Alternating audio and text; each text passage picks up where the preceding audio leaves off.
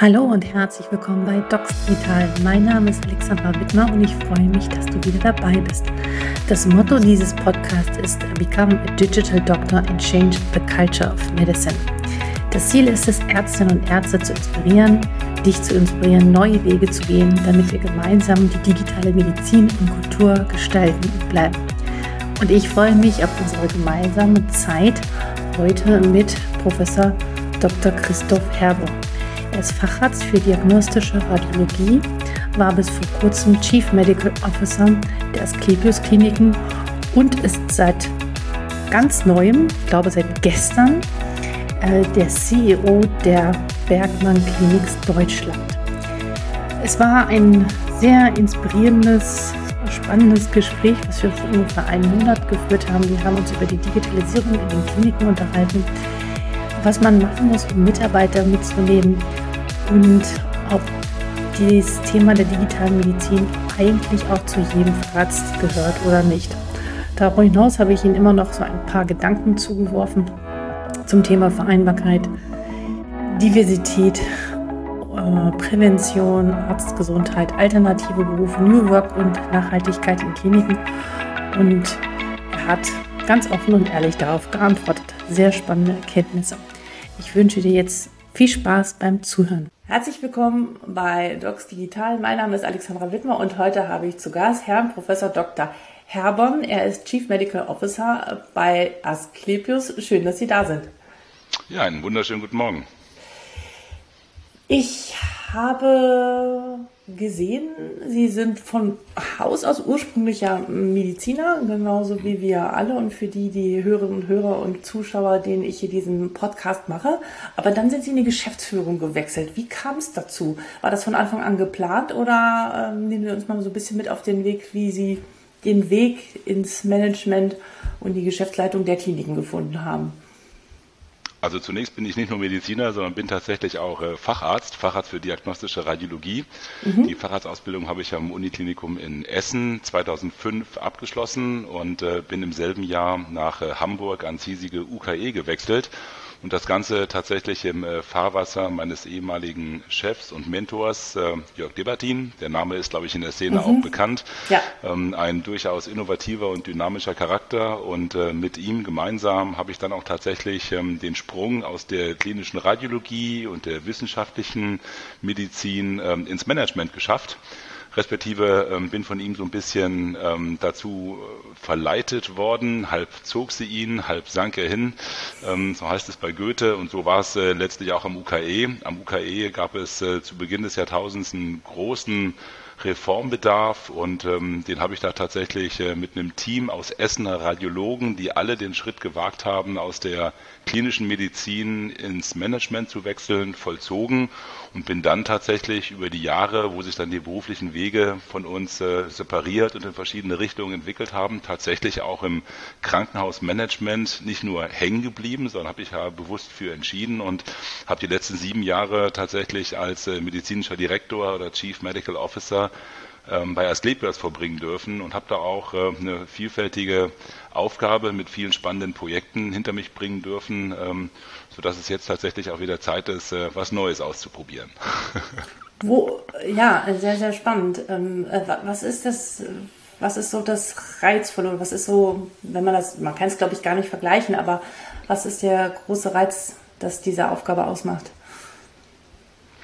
Also für mich war es tatsächlich die Interaktion ähm, ein bisschen zu vergrößern. Man hat ja als Radiologe mhm. durchaus im klinischen Alltag schon mit vielen Fachdisziplinen zu tun. Da mhm. geht es von der Psychiatrie über die Unfallchirurgie zur operativen Medizin und mhm. hat äh, tatsächlich den Menschen von, von Kopf bis Fuß äh, im, im Blick. Mhm. Und ähm, das Ganze nochmal at its äh, large ist dann tatsächlich äh, im Krankenhausmanagement, wo man äh, neben den spannenden Fachgebieten eben auch die äh, jeweilige Strategie ähm, für Abteilungen übernimmt, wo man personelle Auswahlen trifft, wo man äh, Schwerpunkte setzen kann, wo man äh, Abteilungen weiterentwickeln kann oder eben auch tatsächlich transformiert. Wir erleben in diesen Tagen ja wirklich einen Shift hin mhm. zur ambulanten Medizin, ähm, mhm. wo auch, äh, sagen wir mal, aus Berlin heraus ein bisschen Druck aufgebaut wird und äh, mhm. wo man sich bestenfalls als guter Manager und als äh, Krankenhausleiter oder als ähm, Leiter einer äh, Krankenhausgruppe ähm, tatsächlich so positionieren kann, dass man ähm, diese Veränderung ähm, lebt und dass man diese Veränderung in den Häusern vorantreibt. Und ähm, das war letztlich äh, das, was mir in den letzten Jahren mit am meisten Spaß gemacht hat. Die Interaktion mit äh, vielen Menschen, ähm, aber eben auch tatsächlich die strategische Weiterentwicklung ähm, von ähm, ausgewählten Abteilungen, Krankenhäusern, aber eben auch von äh, ambulanten Einrichtungen. Mhm. Und Sie ziehen, Ihr Wissen nehmen Sie jetzt mit und ziehen jetzt demnächst weiter. Wohin geht es denn? Ja, es geht tatsächlich äh, Mitte August äh, als äh, CEO in eine neue Position bei den Bergmann Clinics, eine holländische Gruppe, die jetzt nach mhm. Deutschland gekommen ist. Und ähm, ich glaube, gerade im Bereich dieser Transformation vom stationären Sektor in den ambulanten Sektor, in den Bereichen Orthopädie, Augenheilkunde und Dermatoästhetik ähm, sich äh, entsprechend positionieren möchte. Und da glaube ich einfach, dass ich die letzten äh, Jahre ähm, Rüstzeug habe erweitern mhm. können und äh, freue mich dementsprechend auf die neue Aufgabe und äh, blicke wirklich äh, in Dankbarkeit und äh, Freude auf die letzten sieben Jahre hier bei Asklepios zurück. Ähm, tolle Krankenhausgruppe, tolle Mitarbeitende und äh, spannende Projekte, die wir hier haben bewegen können. Toll, also schon mal jetzt noch viel, viel Erfolg für die neue Position. Vielen Dank. Dankeschön. Genau, und ähm, dann lassen Sie uns die Themen anschließen, die ich denke mal bei Asklepios relativ wichtig sind oder immer wichtig sind und auch wahrscheinlich in der Bergmann-Klinik nicht weniger wichtig sind, die wir jetzt besprechen werden. Und zwar ähm, habe ich erst gestern mit einem äh, Vorstand einer Medizininformatikfirma gesprochen, der mir sagte, er ist schier am Verzweifeln, was die, was die lang... Verbindungsproblem. Ja, das, äh, das Programm regelt das schon. Okay, sehr gut, sehr gut, wunderbar. Sie waren jedenfalls gerade gar nicht mehr zu hören. Ja, alles gut. ähm, ich wiederhole nochmal, also der, ähm, ich habe wie gesagt gestern mit einem äh, Vorstand einer Medizininformatikfirma, äh, einer Tech-Firma gesprochen, der schier am Verzweifeln ist an der Langsamkeit des äh, deutschen Gesundheitssystems und der Veränderung oder bis, beziehungsweise den Fortschritt der Digitalisierung. Ähm, Sie wissen alle, dass viele Hürden es gibt, den Datenschutz, die Regulierung, die Interoperabilität und die Schnittstellenfaktoren. Und ich denke dann immer, und das interessiert mich aus meiner Position immer besonders, ja, es gibt all diese Dinge und da gibt es viele Hürden, aber was ist denn eigentlich mit den Menschen, die in diesen Institutionen arbeiten? Ja, also alle Gesundheitsberufe, die dazukommen, ähm, die dann diese Veränderungen nutzen, tragen und umsetzen sollen. Ähm, wie erleben Sie, und wir, das ist ja nun ein Pod- und Videocast für die ärztlichen Kolleginnen, wie erleben Sie die Ärzte oder wie, wie ist so dessen Haltung? Was haben Sie erlebt? Also angefangen vom mhm. ganz jungen äh, Arzt, der frisch aus der Uni kommt, bis hin zum Chefarzt, kann man sagen, die Jungen sind aufgeschlossener, die Älteren sind verschlossener oder ist das eine Typfrage? Und was haben Sie da für Erfahrungen gemacht, die überhaupt mitzunehmen? Um sich darauf einzulassen, wo der Alltag schon so voll ist von denen mit allen möglichen anderen Dingen und die auf diesen ganzen Bürokratiekrams ja überhaupt keine Lust haben. Also auf äh, Bürokratiekrams haben wir alle keine Lust, aber ja. ähm, es ist ja nun mal bekannt, dass äh, die Bürokratie leider im deutschen Gesundheitswesen ein elementarer Bestandteil ist. Ohne mhm. Bürokratie, ohne Dokumentation äh, haben wir am Ende des Tages äh, Schwierigkeiten gegenüber den Kostenträgern unsere Leistungen nachzuweisen. Darum ist dieser bürokratische Aufwand einfach da. Aber ich glaube, es gibt tatsächlich Möglichkeiten, ähm, durch Digitalisierung den Bürokratieaufwand äh, zumindest prozessual geschmeidiger und schneller zu machen. Es hat sich bei Asklepios ähm, das Führungsteam schon vor einigen Jahren auf den Weg gemacht und das Thema Digitalisierung nicht nur angeschoben, sondern auch umgesetzt. Wir haben uns dazu sogar einen Anglizismus als, äh, als äh, Strategienamen mhm. gegeben, als Digital Healthy Nears, äh, wobei wir das äh, Near als äh, nah am Patienten definieren und digitale Lösungen mhm. äh, im Unternehmen voranbringen wollen, die den Patienten helfen, aber natürlich auch unseren Mitarbeitenden. Und ähm, wenn ich mir die äh, ganzen Initiativen und Ideen anschaue, die es in den letzten äh, Jahren oder Stichwort E-Rezept Jahrzehnten ähm, tatsächlich ja auch schon äh, gibt, ist es wirklich unfassbar zu sehen, wie träge und zäh das deutsche Gesundheitssystem sich da anstellt. Wobei ich äh, schon eine Lanze schlagen würde, weil ich glaube schon, dass insgesamt das Gesundheitssystem in Deutschland gut funktioniert und trotz der Sektoren, die wir mhm. als äh, mitunter unüberwindlich empfinden, schon eine starke ambulante Welt haben und auch eine starke und qualitativ hochwertige stationäre Welt. Mhm. Am Ende des Tages sind die ganzen Ideen zur Digitalisierung wie ein Köder, der am Ende des Tages dem Fisch schmecken muss und äh, nicht dem Angler. Mhm. Und ähm, ich habe oftmals das Gefühl, respektive den Eindruck, dass ähm, von außen ins Gesundheitssystem Ideen herangetragen werden, die ähm, fancy, modern, innovativ sind, die aber dann am Ende des Tages den klinischen Alltag weder im stationären Bereich noch im ambulanten Bereich wirklich signifikant verbessern. Wir haben seit äh, einigen Jahren die ähm, Dokumentation ähm, unserer, ähm, sagen wir mal, Patienten äh, äh, digitalisiert. Das heißt, wir haben ähm, eine elektronische Patientenakte, die wir in all unseren stationären Einrichtungen, aber auch in den ambulanten Einrichtungen mit einem anderen System natürlich, was mit dem stationären natürlich nicht kommuniziert, ähm, haben wir eingerichtet. Und ähm, ich glaube, die äh, Zufriedenheit insgesamt mit diesen digitalen Lösungen, wo man eben nicht mehr mit Papierkram unterwegs ist, sondern tatsächlich von der Notaufnahme bis zur Entlassung einen digitalen Pfad hat, in dem dokumentiert wird, mhm. in den hinein Untersuchungsergebnisse aus dem Labor, aus der Radiologie, mittlerweile auch aus der Intensivmedizin hereinlaufen, ist ein Benefit, den sich keiner unserer ärztlichen oder pflegerischen oder anderen Mitarbeitenden wegdenken mhm. möchte. Mhm. Dennoch ist es am Ende des Tages äh, oftmals ein Performance-Problem, äh, wenn der Drucker an der, an der Station nicht funktioniert, wenn es drei bis vier Minuten dauert, bis man sich an einem System eingeloggt hat, wenn während der Dokumentation das System heruntergefahren wird. Ich glaube, es sind tatsächlich viele Alltagsprobleme, die gefühlt den äh, sagen wir mal, Routineprozess verlängern und schwierig machen, womit dann die allgemeine Unzufriedenheit mit solchen Lösungen so ein bisschen ähm, in den Vordergrund tritt. Insgesamt ist es, glaube ich, ähm, kein, keine, keine Fehlbeobachtung zu sagen, dass sowohl die junge Generation, die nachwächst in den Arzt- wie Pflegeberufen, aber mhm. auch die, die älteren und etablierten Kollegen schon eine, eine, eine Offenheit mitbringen und eine Neugier für digitale Lösungen. Das ist äh, alles andere als Neuland, wie es ja meine Bundeskanzlerin gesagt hat, sondern ich glaube, da ist die Bereitschaft da, die Dinge aus dem Alltag, die da funktionieren, Stichwort Nutzung von äh, mobilen Endgeräten wie Tablets, Tablets oder Telefonen, ähm, sowas auch im klinischen Alltag zu nutzen, sei es für die Dokumentation von Wunden, sei es für ähm, die Analyse von äh, Hautveränderungen, wo man ein Konsil per Foto äh, verschicken könnte, die ist generell da.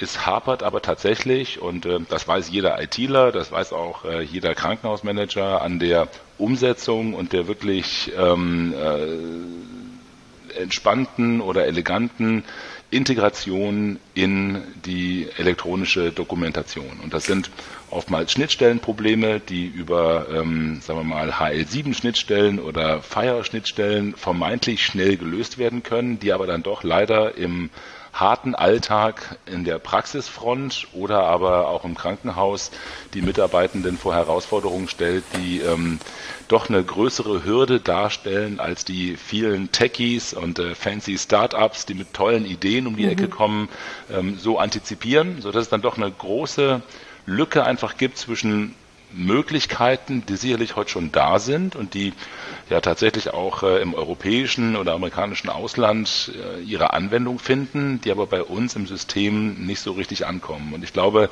Aufgabe muss wirklich sein, die Systeme, die heute im Einsatz sind, geschmeidiger und offener zu machen und eben auch wirklich äh, Daten ähm, transparenter äh, ohne dann tatsächlich äh, auch Sachen wie die Datenschutzgrundverordnung ähm, nach deutscher ähm, Auslegung äh, umzusetzen, sondern sich da eben auch gerne mal zu orientieren, wie es unsere Freunde in Europa machen. Mhm. Ähm, und da ist immer auch ein Blick nicht nur nach Frankreich, England oder Spanien hilfreich, sondern auch durchaus mal in innovative Länder wie im Baltikum, wie in Estland, wo ich äh, noch in meiner Radiologiezeit 2007 überrascht und begeistert war, dass es damals schon vor über 15 Jahren in Estland ein äh, Nationwide äh, PAX gab, in dem, sagen wir mal, ähm, Röntgenbilder, MR-Bilder, CT-Bilder in einer Cloud gespeichert wurden und dementsprechend nicht nur für den Patienten, sondern auch für jeden Arzt zu jedem Zeitpunkt verfügbar waren. Ja, in Estland ist, glaube ich, seit, sogar seit 2002 die EPA verfügbar. Also mhm. schon 20 Jahre. Und hier warten ja. wir fast immer noch, ja. Ähm, ja, ganz spannend. Also ich weiß aus, aus äh, klinischen, äh, von, von Kolleginnen, die sagen, mein Gott, äh, dann haben wir jetzt hier was Neues bekommen, aber ich muss irgendwie 20 Klicks machen, bevor ich an der richtigen Stelle bin. Dann holen sie doch wieder ihren Zettel und einen Stift aus der Kitteltasche raus. Und das ja. kommt nicht selten vor. Also, ja, sagen wir so, solange dann, solange dann äh, ein solches Dokument am Ende des Tages auch äh, zumindest als PDF, äh, als Notiz der klinischen Akte angeheftet wird, dann äh, ist es zwar schwer zu ähm, analysieren ähm, und eben eben auch nicht unbedingt, äh, sagen wir mal, äh, digital verfügbar, wie wir das gerne hätten, aber es ist zumindest als PDF-Dokument dann da und äh, kann auch der äh, Patientenakte ähm, besser als äh, ein gelochtes, getackertes äh, Papier mhm. äh, in der Papierakte äh, für jeden verfügbar gemacht werden. Ja, also das sind natürlich ähm, sagen wir mal, Workarounds, die wir nicht gut finden, aber die am Ende des Tages immer noch besser sind als äh, äh, Dokumentation oder, oder, oder Wissen, was dann äh, nicht geht. für die behandelnden Ärztinnen und Ärzte verfügbar ist, sondern ja. äh, was dann zumindest an der Patientenakte dran ist. Ja, ja. Also Sie würden sagen, die Offenheit ist da. Braucht es da oder gibt es äh, sowas wie Schulungen? Werden die Mitarbeiterinnen ähm, äh, eingeführt in die neuen Tools? Ähm, ist das vorgesehen, sowas? Klar, also am Ende des Tages ist natürlich auch die Digitalisierung, so wie viele andere Veränderungsprozesse, ein Thema, was äh, von der Führungsmannschaft vorgelebt werden muss. Ja. Und natürlich äh, sind äh, Chefärztinnen oder Chefärzte, die das prinzipiell nicht unterstützen, bei so einer Transformation alles andere als hilfreich. Mhm. Aber ich erlebe tatsächlich die Ärzteschaft und ich glaube, das ist auch Ihr Eindruck und auch wahrscheinlich der der Hörerschaft, sonst würden Sie ja auch keinen Podcast oder Videocast hören, respektive sehen. Das ist schon da. Und ähm, wenn man sich eben anschaut, wie halt eben auch ältere Herrschaften mittlerweile mit ihrem Handy äh, umgehen, wie ich von meiner 83-jährigen Mutter am Wochenende ein WhatsApp mit einem Foto äh, empfange.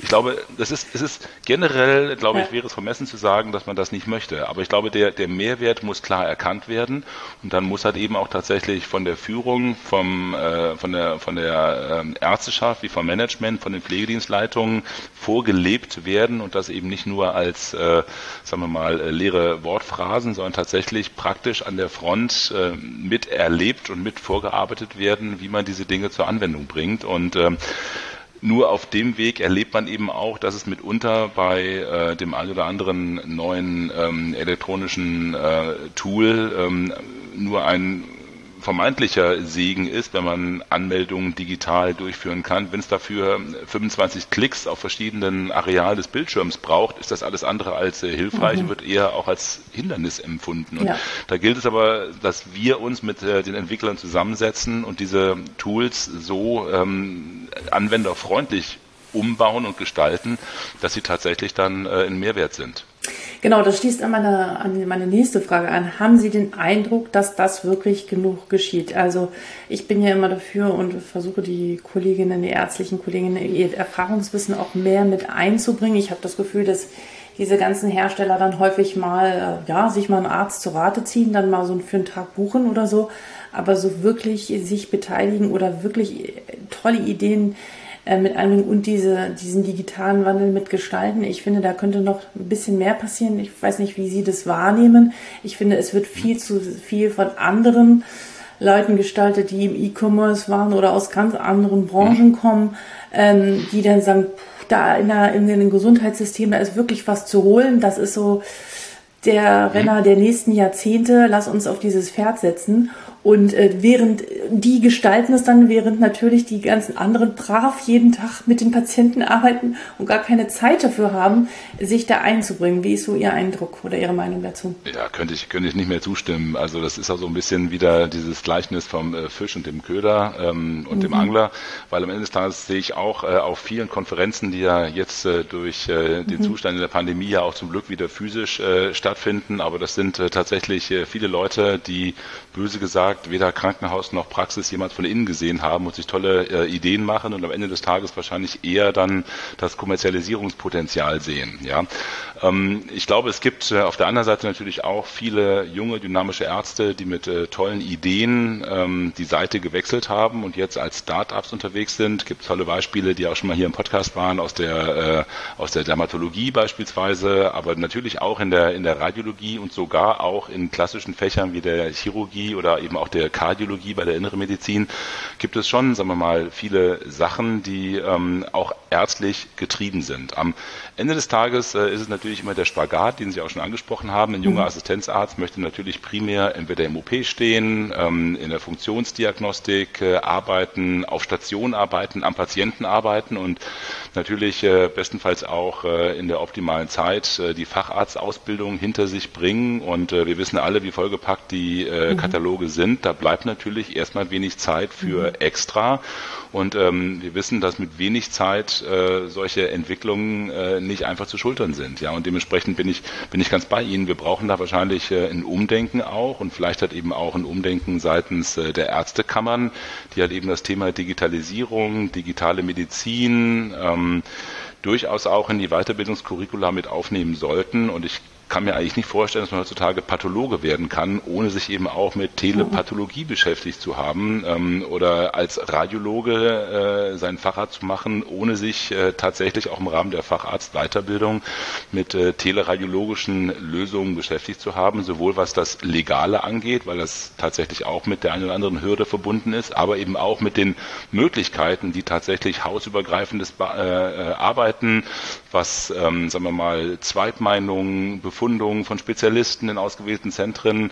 Ähm, wir wissen alle, dass äh, in den USA äh, Bilder, ähm, sagen wir mal, äh, nach Indien geschickt werden zum Befunden, ähm, dass die Australier da umtriebig sind und was in der Welt funktioniert, das sollte bestenfalls auch bei uns funktionieren, aber da finden wir in den entsprechenden Weiterbildungskatalogen bis heute gar nichts und das gehört halt eben überarbeitet und angepasst. Ja, und ich finde auch relativ schnell, ne, sowohl in den Universitäten, aber auch in den Ärztekammern und auch in der Fortbildung, ist es ja, wichtig, klar. Also auch wahrscheinlich, auch wahrscheinlich haben Sie vollkommen recht, äh, bei den, äh, äh, bei den ähm, Universitäten ganz genauso. Auch da gehört wahrscheinlich äh, eine Vorlesung zu digitaler Medizin oder digitalen Möglichkeiten in der Medizin, müsste auch zum ähm, Curriculum dazugehören, wobei ich äh, davon ausgehe, dass bei dem einen oder anderen Modellstudiengang, den es, äh, sagen wir mal, an äh, der einen oder anderen Fakultät mittlerweile gibt, das wahrscheinlich sogar schon umgesetzt ist. Aber das ist auf jeden Fall ein Thema. Hält sich ähm, noch in Grenzen, ist ausbaufähig. Auch für heute. Ja, ist absolut ausbaufähig. Das, das glaube ich sofort. Ja, das glaube ich ja. sofort. Ja, das glaube ich sofort. Wo sehen Sie denn die Radiologie? Sie kommen ja nun da raus in zehn Jahren. Mir sagte mal eine ah. Radiologin, äh, in zehn Jahren gibt es noch zehn Prozent von uns. Sind die goldenen Zeiten der Radiologen vorbei? Oder wie, wie, hm. wie gestaltet nein, sich das? Nein, nein, nein, nein. Also ich glaube, Nein, also ich glaube, die, die Radiologie ist seit jeher ein sehr digital affines Fachgebiet gewesen. Mhm. Ähm, wir haben tatsächlich äh, im Jahr 2001 bereits auch äh, in äh, Essen am dortigen Uniklinikum ähm, voll digital gearbeitet. Das heißt, wir haben keine Bilder mehr gedruckt, sondern haben tatsächlich äh, einen digitalen Speicher gehabt für das PAX. Ähm, das äh, war äh, in der Tat nicht nur visionär, sondern eine Vorreiterrolle. Genau. Und ähm, das hat sich aber in den letzten 20 Jahren mittlerweile in den Krankenhäusern und auch in den Praxen entsprechend ausgeweitet. Das zeigt mhm. einfach, dass da die Bereitschaft Bereitschaft da war und da ist, sich mit neuen Lösungen auseinanderzusetzen. Und darum glaube ich halt eben, dass natürlich ähm, ein Fachgebiet wie die Radiologie eins ist, was äh, sofort auf digitale Lösungen anspringt. Und die Dinge, die ich eben angesprochen habe, finden ja auch zum Glück schon im radiologischen Alltag statt, dass sich Praxen miteinander vernetzen und, ähm, sagen wir mal, äh, Bilddaten austauschen, aber dass halt eben auch ähm, durchaus Bereitschaft da ist, sich mit Algorithmen zu beschäftigen, die ähm, Stichwort Deep Learning, ähm, äh, die Befundvorschläge machen, die äh, Hinweise auf äh, bestimmte vermeintlich pathologische Konstellationen wie Verkalkungen in der weiblichen Brust auf einer Mammographie oder mhm. Hinweise auf äh, Blutungen in CT-Untersuchungen des Schädels geben. Also da gibt es eine ganze Menge, nur fehlt bis dato wirklich der Game Changer. Es gibt ähm, viele Untersuchungen, die gezeigt haben, ähm, beispielsweise aus der Stanford-Universität, dass äh, natürlich das Befunden von Röntgen-Thoraces ähm, durch äh, einen Roboter unabhängig von der Uhrzeit äh, und äh, unabhängig von der Jahreszeit äh, ähm, stabiler und äh, verlässlicher mhm. erfolgt, als wenn das ein äh, unausgeschlafener Assistenzarzt morgens um drei macht. Ähm, aber mir fehlt tatsächlich bis jetzt der Big Bang, dass diese ähm, KI-Algorithmen ihren Weg in den Alltag gefunden haben, sei es durch Zulassung oder sei es tatsächlich durch, ähm, sagen wir mal, äh, doch die Komplexität. Sie wissen, dass in der Radiologie bei entsprechend dünnschichtigen Aufnahmen mit CTs äh, oder auch ähm, bedingt bei ähm, MRs, sie halt eben eine Vielzahl von Bildern haben, wo man doch mit dem menschlichen Auge beim Durchscrollen immer noch ein bisschen schneller ist als der eine oder andere Algorithmus. Und ähm, ich äh, schon behaupten würde, dass ein erfahrener, ähm, äh, aus, ein erfahrener, ausgebildeter Radiologe ähm, schneller in der Befundung und Befunderstellung ist, als es eine Maschine sein kann. Aber ich glaube, dass ähm, da auch durchaus ähm, Potenzial ist und ich sehe da auch die eine oder andere Anwendung, die dazu führen wird, dass wir in der Radiologie uns wahrscheinlich eher damit beschäftigen werden, die wirklich pathologischen Dinge zu befunden und die mhm. vermeintlich unauffälligen ja. oder regelhaften Befunde äh, von einem Computer zumindest in der Priorisierung nach hinten zu schieben und vielleicht sogar auch schon tatsächlich äh, letztendlich befunden zu lassen. Mhm. Ja, also und das, das wird kommen. Das wird natürlich nicht dazu führen, dass wir äh, nur noch zehn Prozent der Radiologen haben, aber der War for Talent in der Medizin ist, äh, ist einfach da. Wir sehen immer weniger äh, talentierte Köpfe in allen Fachgebieten und darum müssen wir offen sein für ähm, entsprechende Lösungen. Und äh, wenn das dazu führt, ähm, dass äh, die äh, Kolleginnen und Kollegen unterstützt werden, dann äh, sehe ich das äh, mit äh, sehr viel Optimismus.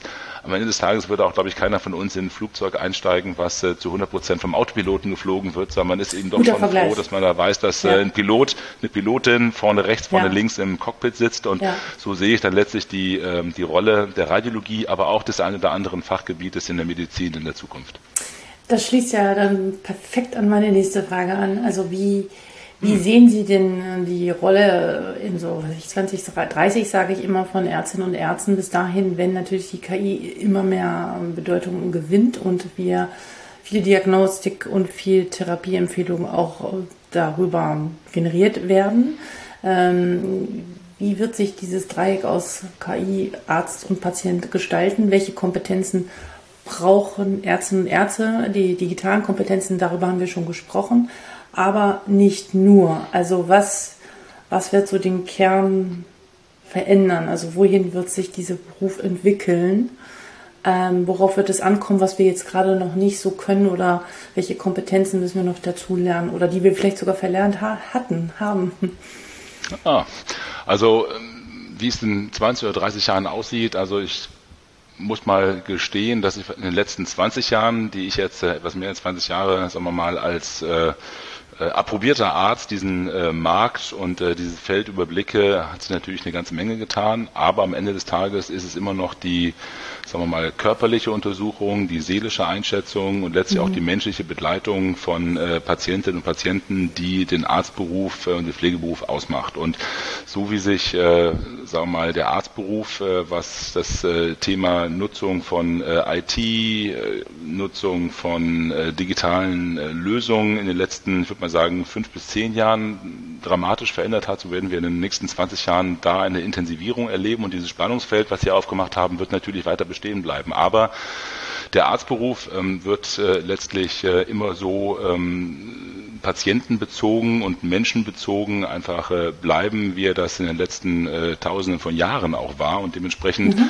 müssen wir uns einfach nur die Kompetenz aneignen, die sich mitunter ähm, die äh, von uns äh, äh Behandlung und äh, Diagnostik erwartenden Patientinnen und Patienten eben auch äh, aneignen. Wobei ich da doch äh, den Vorteil ziemlich klar auf der Ärzteseite sehe, weil ich mir eher Sorgen mache um die Health Literacy von äh, der äh, deutschen Bevölkerung, die mhm. in den mhm. letzten Jahren eher noch schlechter geworden ist und ich mich auch immer im persönlichen Freundeskreis äh, wundere, wie wenig über Volkskrankheiten, Risikofaktoren und äh, generell, ähm, sagen wir mal, Krankheit bekannt ist und äh, wie wenig da auch Zusammenhänge verstanden werden und wie wenig Ergebnisse, die heute bei äh, Google oder Yahoo oder sonst wo gesucht und gefunden werden, in einen adäquaten Kontext gebracht werden. Und ich glaube einfach da ähm, müssen wir uns äh, als Ärzte äh, einfach weiter darauf vorbereiten, dass äh, neben den Diagnoseempfehlungen, die heute schon von äh, Dr. Google kommen, wahrscheinlich auch Patienten uns konfrontieren werden mit äh, Therapieempfehlungen, die sie sich in ihrem Halbwissen angelesen oder angeeignet haben, ähm, auf die man man, ähm, sagen wir mal, so vorbereitet sein muss, dass man sie eben auch kennt, weil nur wer seinen Gegner kennt, kann ihn auch ähm, entsprechend bekämpfen. Und ähm, das ist, glaube ich, ähm, das, äh, das, das Wichtigste, dass äh, sich die Ärzteschaft darauf einstellt, eben ähm, den Dingen, die der breiten Bevölkerung zur Verfügung steht, eben ähm, auch äh, offen gegenüberzustehen und ähm, die, diese Algorithmen, diese Ideen so zumindest einschätzen zu können, dass man weiß, wo sie hilfreich sind und wo sie eben, sagen wir mal, auch äh, in die grob falsche Richtung führen. Ja, ich glaube, es ist wichtig, ähm, dass Sie ähm, in den Gesprächen äh, zwischen Arzt und Z die, diese Informationen, die Sie sonst vorher haben, mit einbezogen werden und es in der Gesprächsführung wirklich trainiert wird, ähm, den Patienten einerseits mitzunehmen, ihn anzuerkennen, Mensch, toll, Sie haben sich darum gekümmert, Sie haben sich informiert, wie seriös ist die Quelle, wie ist die Evidenz dort, mhm. ähm, wo haben Sie das wirklich her?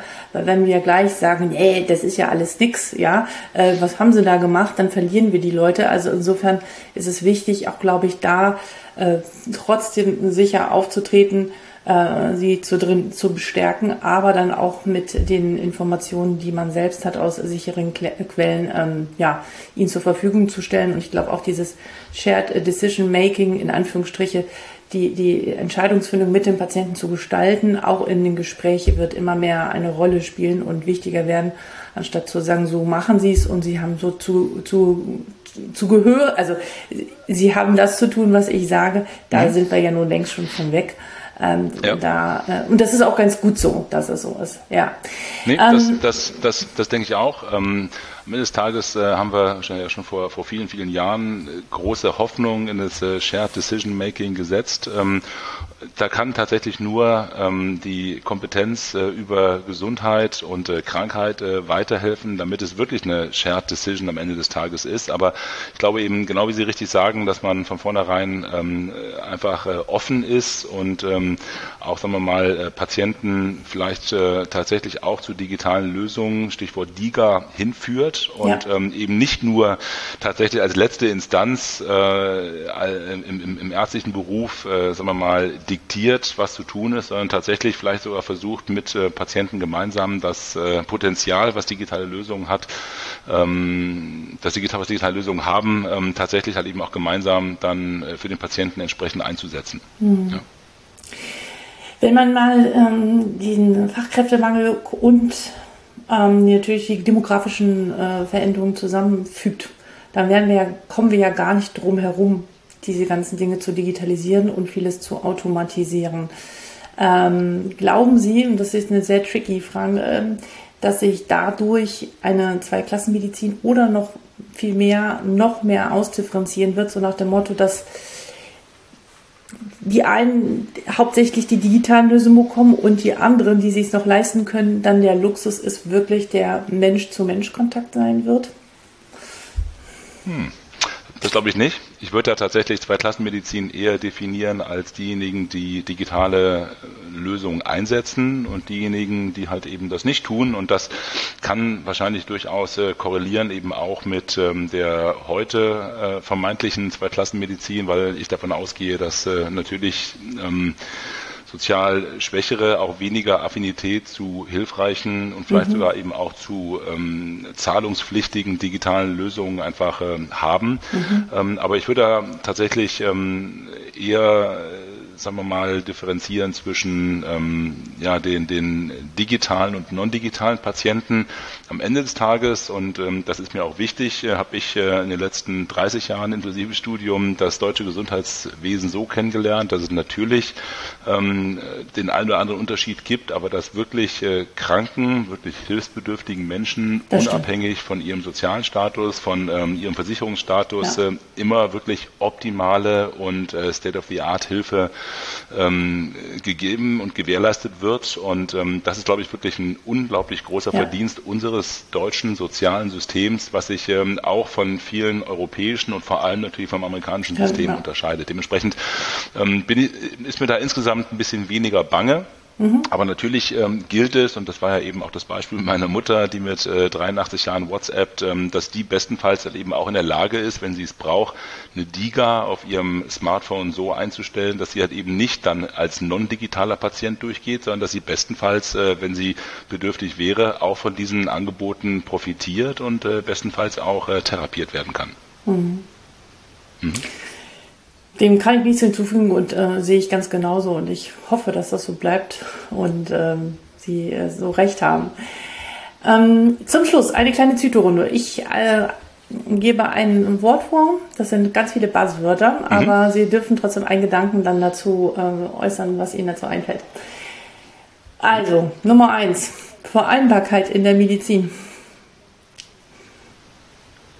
Ist äh, machbar, bedarf aber tatsächlich ähm, der Anpassungsfähigkeit aller Beteiligten. Mhm. Diversität in der Medizin. Ist heute Realität und ist dennoch ausbaufähig. Mhm.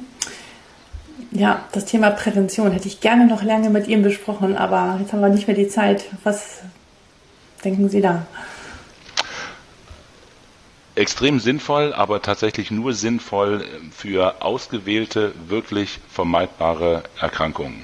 Ich bin ein großer Verfechter der präventiven Koloskopie, der, des mhm. äh, des äh, präventiven Hautscreenings und ähm, durchaus auch mitunter von präventiven Assessments, was die psychische Gesundheit angeht. Mhm. Ähm, alles andere deckt, wenn man Pech hat, Erkrankungen auf, die tatsächlich nicht so richtig äh, äh, in einem kurierbaren Zustand sind, ähm, wo tatsächlich der Mehrwert präventiver Maßnahmen zumindest volkswirtschaftlich analysiert werden muss. Mhm. Mhm.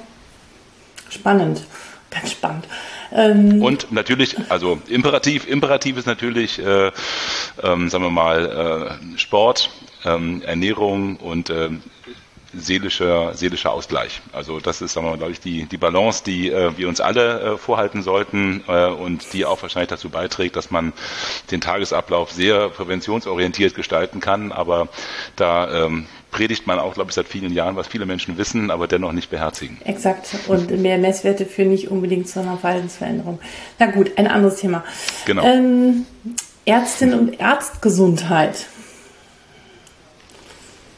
Ähm, oftmals ein unterschätztes Thema, auch im Arbeitsalltag unserer Kliniken und Praxen gehört definitiv, ähm, wie tatsächlich von der Ärztekammer ja auch äh, gut gefordert, äh, von der Bundesärztekammer, ähm, auf die äh, Tagesordnung im Alltag der HR-Officer in den Krankenhäusern, aber auch äh, in die Verantwortung der unternehmerischen Ärztinnen und Ärzte in ihren Praxen. Ja, also, also eine Einführung von Interventionsgruppen oder das klingt schon, das, das muss besser, das muss besser geframed werden. Intervention hört sich wieder fast zu böse an. Ich freue mich tatsächlich im Hamburger Ärzteblatt, wenn ich da den Aufruf zu Ballengruppen äh, sehe, glaube aber tatsächlich, dass da auf, äh, ja. auf Ebene der äh, Kliniken äh, deutlich mehr passieren kann. Ja. Ähm, wir machen das ja für äh, Patienten bei M&M-Konferenzen, wo wir Patientenschicksale besprechen und ich glaube, sowas gehört auch zur psychischen Gesundheit äh, im Ärztinnen und Ärzte, aber aber auch im, im Pflegebereich. Ähm, die sind da aber, glaube ich, weiter und äh, eher in der Lage, ähm, das äh, zu adressieren und auch zu erkennen, als das äh, bei, den, äh, bei den Ärztinnen und Ärzten der Fall ist. Da, da gehört definitiv äh, noch mehr ähm, äh, Augenmerk drauf, dass das besser wird. Bin ja gespannt, wie es in den Bergmann-Kliniken wird. Top 1 Thema. Top 1. Ja, also geht es den Mitarbeitern gut, geht es den Patienten gut. Vollkommen richtig. Vollkommen richtig. Ähm, alternative Berufe für Ärzte und Ärztinnen. Mmh. Genau. Wir, glaube ich, werden wir zukünftig mehr sehen mit äh, einem hoffentlich lebbaren Spagat zwischen Kontakt zum Patienten, sprich in die Klinik oder in die Praxis mhm. und einem ich will gar nicht sagen zweiten Standbein, weil das hört sich dann auch so nach, äh, sagen wir mal, mhm. ökonomischer Abhängigkeit an, aber, aber einem, einem zweiten und auch durchaus umsetzungsfähigen Interesse beispielsweise in ähm, digitalen Projekten. Mhm. Und ähm, davon würden letztere maximal profitieren, weil sie einfach mehr Input bekämen von echten Demands von der klinischen Front. Darum würde ich mich freuen, wenn wir tatsächlich ähm, nicht nur predigen, dass wir mehr Teilzeit sehen, weil mehr Frauen im Arztberuf tätig sind, sondern wenn man eben auch mehr Teilzeit sehen würde, um tatsächlich solche Dinge voranzutreiben und äh, digitale Lösungen, die heute verfügbar sind, besser zu machen und wirklich den Anforderungen, die dann wirklich von der Front kämen, ähm, sagen wir mal, mehr Rechnung zu tragen, als ähm, das wahrscheinlich heute bei der einen oder anderen Lösung der Fall ist, die von außen aus vermeintlich kommerziellen Gründen an die Ärzteschaft herangetragen werden. Finde ich eine, eine, eine gute Balance, finde ich fantastisch.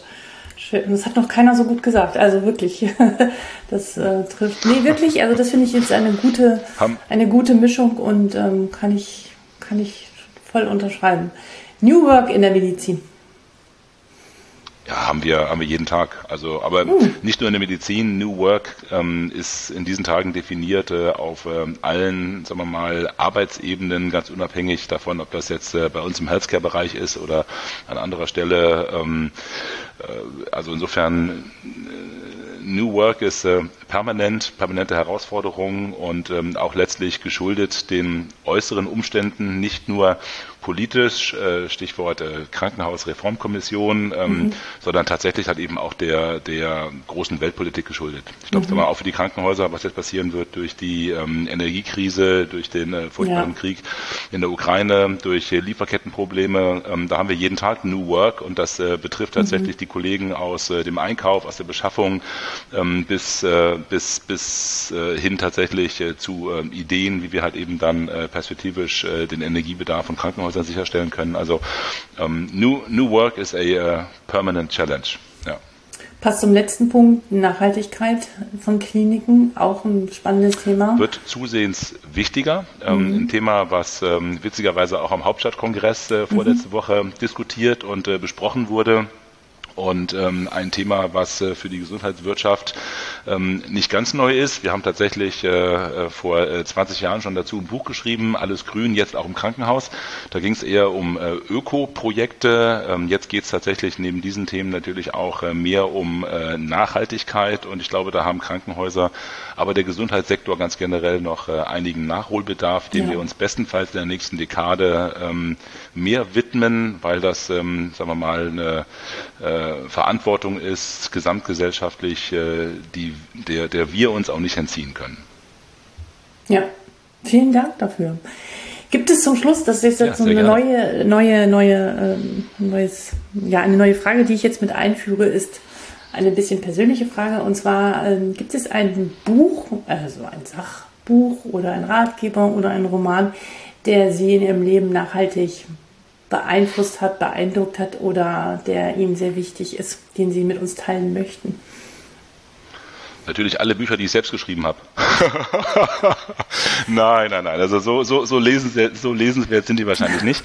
ähm, also ich bin tatsächlich ein, äh, ein großer ähm, Roman-Fan ähm, und äh, bin da tatsächlich äh, weder ähm, Autoren noch äh, Titel fokussiert. Es gibt tatsächlich nicht ein mhm. singuläres Buch, was ich äh, der Hörer und Zuseher Schar hier ans Herz legen würde, aber bin ein tatsächlich äh, Fan von Louis Bagley, ähm, mhm. polnischer Auswanderer in den USA mit den äh, Schmidt-Romanen in gewisser Weise bekannt geworden. Ähm, bin ein großer Fan von Peter Stamm, ist mhm. ein äh, Schweizer äh, Schriftsteller, der immer ein bisschen melancholisch schreibt, aber großartige Romane und Novellen und auch vor allem Kurzgeschichten geschrieben hat und der letzte, ähm, den ich äh, in sagen wir mal, den letzten Jahren, in den Hamburger Jahren entdeckt habe, der mir große Freude bereitet mit egal, was er schreibt. Äh, zuletzt äh, oder in diesen Tagen äh, Spiegel Bestseller, äh, Ein Sommer in Niendorf. Heinz Strunk kann ich jedem der Zuhörer jetzt für die kommenden Sommerferien wärmstens äh, empfehlen. Unterhaltsam, kritisch und ähm, sagen wir mal auf jeden Fall lesenswert. Super, vielen, vielen Dank. Gibt es noch einen letzten Gedanken, den Sie den ärztlichen Kolleginnen und Kollegen gerne mitgeben möchten oder was Ihnen wichtig ist, Och, äh, mir ist mir ist da einiges wichtig. Also äh, mir ist äh, vor allem wichtig, dass, ähm, sagen wir mal, unsere Ärzteschaft äh, den Spaß an der Arbeit und an diesem tollen Beruf nicht äh, verliert. Mhm. Ähm, wir haben ja zu Beginn des Gesprächs über Transformation gesprochen und auch wenn ich jetzt die letzten äh, 15 Jahre im Management verbracht habe, ist es doch letztlich der Arztberuf, der mhm.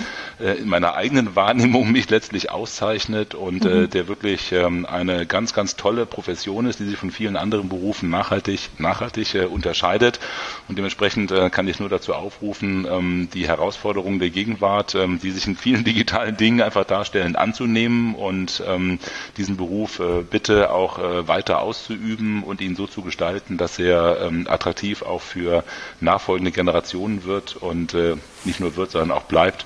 Und mit äh, diesem kleinen Appell würde ich dann auch tatsächlich äh, schließen. Stay, stay tuned, alive and kicking. Ja. Super, super. Vielen, vielen Dank für Ihre Zeit, dass Sie da waren. Ich wünsche Ihnen viel Erfolg in den Bergmann Kliniken super. und ich glaube, dass Ihr ärztlicher Blick und diese Perspektive ähm, sehr hilfreich und gut sein wird, um auch dort erfolgreich die Bergmann-Kliniken voranzubringen. Vielen, vielen Dank. Ganz, ja, ganz herzlichen Dank Ihnen Tschüss. und bis zum nächsten Mal. Ciao. Vielen Dank für deine Zeit und dass du bis jetzt dabei geblieben bist. Ich hoffe, das Gespräch mit Professor Hermann hat dir gefallen. Du bist inspiriert, hast einiges mitgenommen und äh, siehst die Kernbotschaft so ähnlich wie ich. Die digitale Medizin darf, muss, soll in die Lehre und auch in die Ärztekammern, in die Fortbildung integriert werden. Ähm, es wird keinen Facharzt mehr geben, da bin ich mir ziemlich sicher, der um dieses Thema drumherum kommt. Und je früher man sich damit beschäftigt, desto besser ist es. Wenn du Interesse hast an den Buchtiteln meiner Gästin oder Gäste, dann schau einfach auf www.docsdigital.de beim jeweiligen Gast. Dort findest du die jeweilige Verlinkung. Vielen Dank für deine Zeit und deine Weiterempfehlung an andere Kolleginnen und Kollegen. Ähm, ja, und dann sehen oder hören wir uns bald. Bis dahin, ciao, Alexandra.